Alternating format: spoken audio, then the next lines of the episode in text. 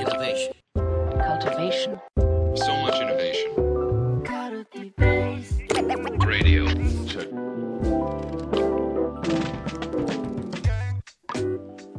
えー皆さん、こんにちは。泉です。えーこのカルティベースファシリテーションラジオはですね、えーまあ、人の、えー創造性を引き出すファシリテーターとして活躍していくための知見を、まあ、実際その現役でやっているファシリテーターたちが、まあ、自分の実践を起点に語り合うっていう、えーそういうラジオになっています。で、まあ、毎回毎回ですね、あの、えーゲストをこうお呼びしたりとか、まあ、いろんなメンバーでお送りしてるんですけど、えー今日はですね、えー初めて新しいゲストの方を、えーお呼びしております。えー田畑正則さんです。よろしくお願いします。よろしくお願いします。ですね。ラジオとして出るのは初めてで、もしかしたらカルティベースのライブイベントとか、コンテンツではちょっと見ていただいてる方もいるかもしれない感じですかね。こっちではね、もうあの、9月にも、あの、安西さんと一緒に、あの、ワークショップデザイン概論っていうのを田畑さん実際に、あの、ご登壇していて、で、この11月、えーにも新しくイベント出るんですもんね。そうですね。えっと、うん今回はその9月に引き続きな形になりますが、えっと、オンラインでのワークショップとか、まあ、場作りみたいなところにちょっとフォーカスしたテーマのあのライブイベントでお話しさせていただくのを予定してます。結構その耳ぐりの中で、まあ、いろんなファシリテーターがいるんですけど、まあ、田畑さんもともとね、あの、こう、教育、あの、研修系のこう会社に、えーで働かれていて、で、その流れでこう、人がこう学ぶ環境だったりとか、うんあの、あとはそのオンラインでのこうワークショップみたいなところすごい知見すごい持ってるので、なんかその辺の話ちょっとこのラジオでいろいろ聞きたいなと思って、あの、まあ、お呼びしたっていう感じなんですが、ちょっと田畑さん軽く自己紹介だけしていただいてもいいですか？はい、そうですね。えっと、改めて田畑と申します。で、えっと、そう、バックボーン的にはあの人材開発ですね。うんうんで、あの研修。で、それで言うと、ワークショップデザインというよりは、インストラクショナルデザインと言われるようなところをどちらかというと活用して、えっと、今までお仕事はしていて、まあ、そこから耳ぐりにジョインする手前ぐらいからですね、ワークショップとかファシリテーションっていうところに結構こう、か専門性少し拡張を図ってきたみたいな形です。うん、であとは環境教育とかそういったちょっと、なんだろう啓発啓蒙っていうとちうん。ょっと硬いんですけど、まあ、そういったことを意識したなんか学生向けの学びの場作りとかそういったこともやったりは一部してます。田畑さんね、もともと大学は農学部っていう、はい、すごい、あの、耳ぐりも結構その土メタファーで、あの、ういろいろ語ることとかが多いから、なんか相性めちゃめちゃいいですよね。そうですね。ちょうど僕がこうミミクリデザインの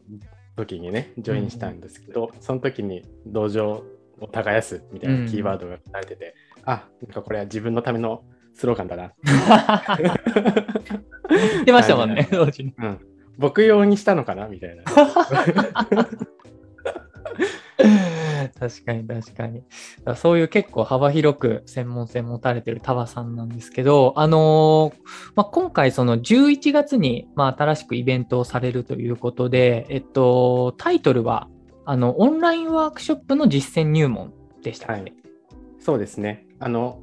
まこう、ワークショップっていうと対面でやるっていうのが、少なくともコロナとかね、こういう状況になる前は、もう本当に問うまでもなく当たり前だったと。うんです。けど、まあ、今はどちらかっていうと、人数多ければ多いほどオンラインであのやること多いと思うんですが、まあ、そこで結構今までの対面でやってきた感覚値が通じないみたいなね、うん。あると思うんで、まあ、そういったところに少しでもちょっと、あの、ヒントとしてお話しできることがあればなっていうような回になってます。うんうんうん。なので結構ここのオンラインのワークショップナレッジっていうところこあのお困りの方多いと思うからなんかうん。その話は多分まあイベントの中でこううん。手厚くされるんだろうなって思ってるんですけど、うん。なんかそもそもっていうなんかちょっと前段の話聞いてみたい部分があって、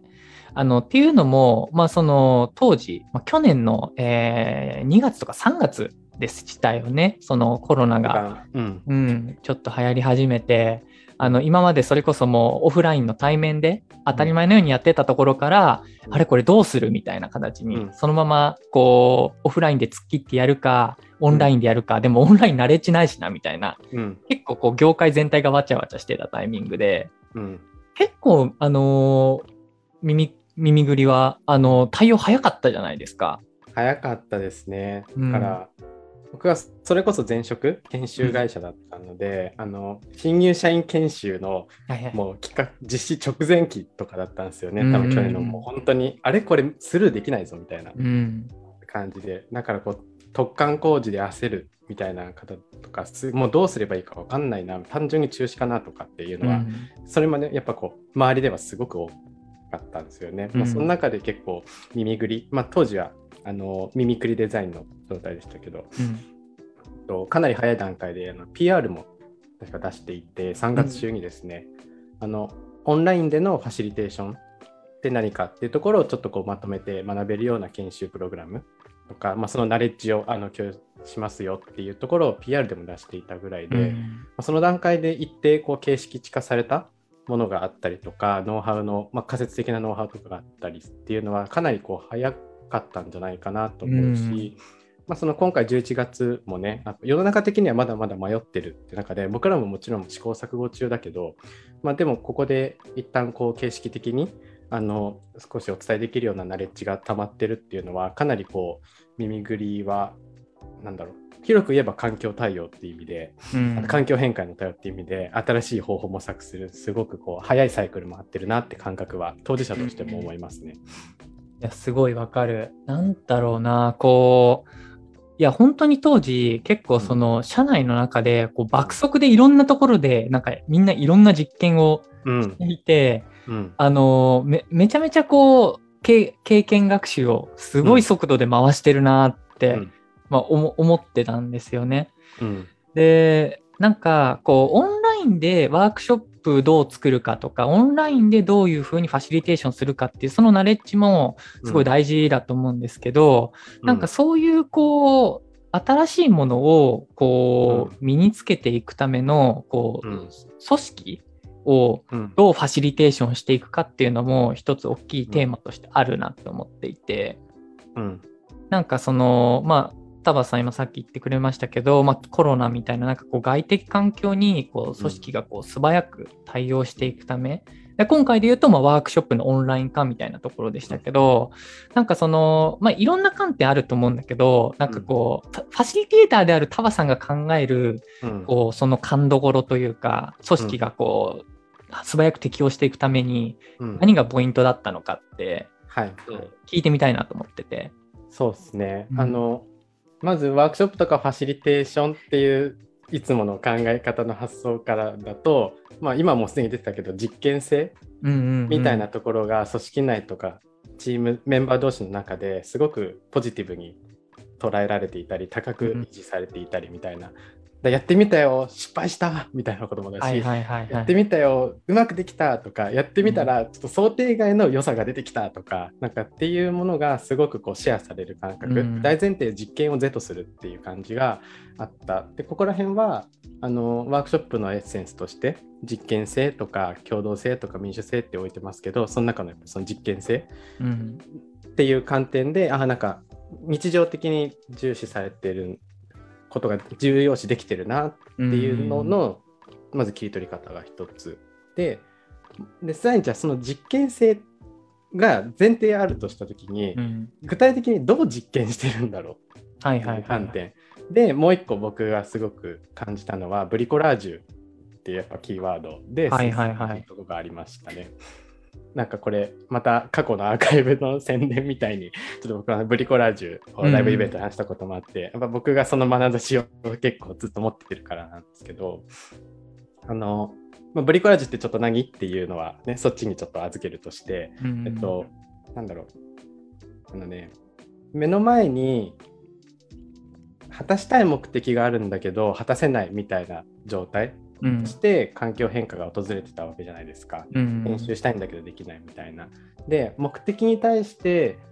最適な方法をもう一回再構築するっていう時に、でもか変化が大きければ大きいほど、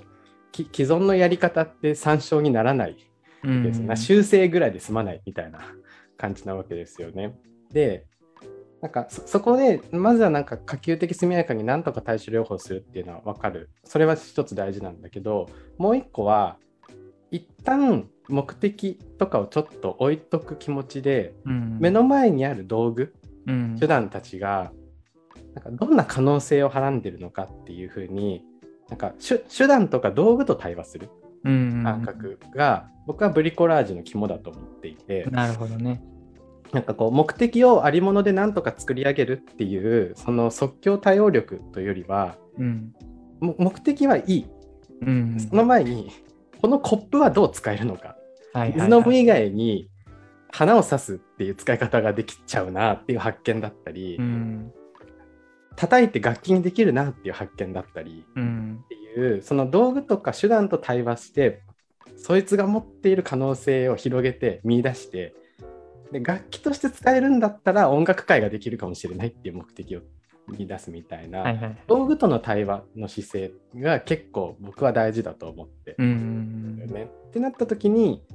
あの実験はつまり道具が持ってる可能性をあれこれ見出して試しにやってみてっていう行為。うん。だからこう Zoom というオンラインツールが単純に今までのコミュニケーションの代替物として使えるツールだっていう他にも実は集団対話あ集団の電話として使える道具かもしれないとかはいはいはい。見て見てっていう中継カメラとして使える可能性があるうかもん。そういうふうになんか Zoom 自体をストレートに判断せずに既存の Zoom の意味をはんにとらわれずに Zoom の可能性なんだろうとかっていうふうになんか見ることができたからこそ傍から見ると意外な使い方とか、うん。言われてみればそんな使い方確かにあるねやられたって思うような使い方をたくさん発見できるうん。でそうやってなんか新しい方法の編み出していくってことにつながっていたのかなっていうふうにはなんか僕は感じてますね。なるほどね。いや、すごいめちゃめちゃ面白いなと思ったのが、あのー結構、あのこれがふ結構普通よくあるパターンとしては、それこそまあ、あの、今までオフラインでやってたなんかグループ対話がオンラインでできなくなっちゃうと。で、なんとかこう、オンラインでも、えーやるためになんか適したツールないかなって言って、こう、 Zoom がいいんだろうか、 Teams がいいんだろうかみたいな。あれなんか Zoom ってなんか breakout room でできるらしいみたいな。うんあじゃあそれでやってみるかみたいな。で、なんか Teams は、あじゃあそれできないから、じゃあ違うね、ツールとして違うね、うんみたいな。それで一旦話完結みたいな、うん。結構目的ベースでツールを選択するっていうのが、うん。まあ普通のあり方かなって思うけど、うん。結構耳ぐりの場合は、なんかそのツールそのものを面白がってたというか、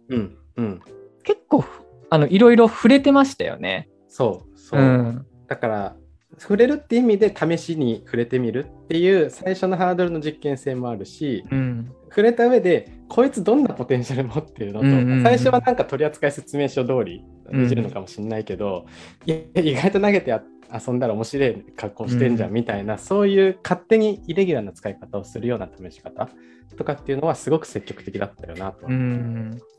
すごい、 Zoom とか、その、 Teams だけじゃなくてね、あの、こう、オンラインの、こう、あの、ホワイトボードツールみたいな、うん。こう、 Miro とか、 Mural とか、なんか、うん。そそういうのでも同じようにね、結構みんないじって遊んだりしながら、うん。新しく見えてきた、こう、そのものの可能性みたいなのを、結構すぐみんなね、あの、社内のコミュニケーションツールで、うちは Slack 使ってますけど、結構すごい、あのー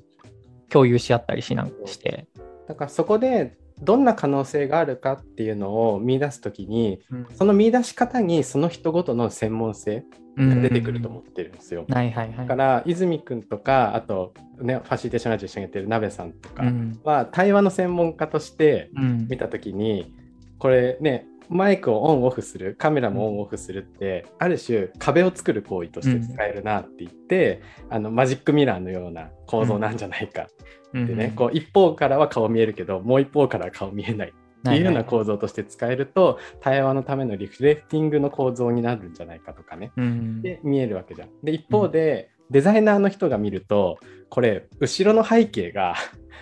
人間以外のビジュアルこうデザインできるス,、ペースがあるじゃないかって見えるわけですよね。うん。そうするとこここに俺今もやもやっていう情報を載せるとか、うんワクワクって情報を載せるみたいにここにこう可能性を見出せるわけですよね。ここってごめんちょっとラジオであれだ。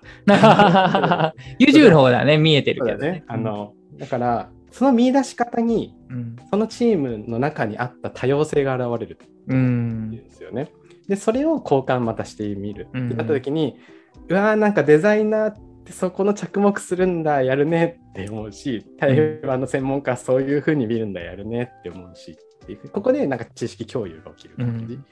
があって、で共有された上で目的は研修するとかワークショップするが出てきた時にこの間デザイナーの人が見出していたあの可能性この案件で使えるんじゃないかみたいにストックが生きてくる瞬間があるみたいな。うん。結構そのもの僕はいい意味で手段が目的化するってすごいいいことだと思っていて、はいはいはい。なんかそこら辺はすごくあの今思うと僕が思うなんかオンライン対応の素早さだに、うん結果的につながった点なのかなって確かにね。うん。一見すると遠回りに見えるけど、でもそれがよくよく見ると、うんあの、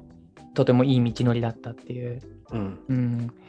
ありがとうございます。はいなんかすごい、あのーそういうじゃあ、こう、社内のブリコラージュをこうどうやって、あのーファシリテーションしていったのかみたいな、なんかそういう話もちょっとまた聞きたいんですけど、一旦今日は、あのーそうですね。いい時間になったので、この辺で切りたいと思います。はい、じゃあ、どうもありがとうございました。ありがとうございました。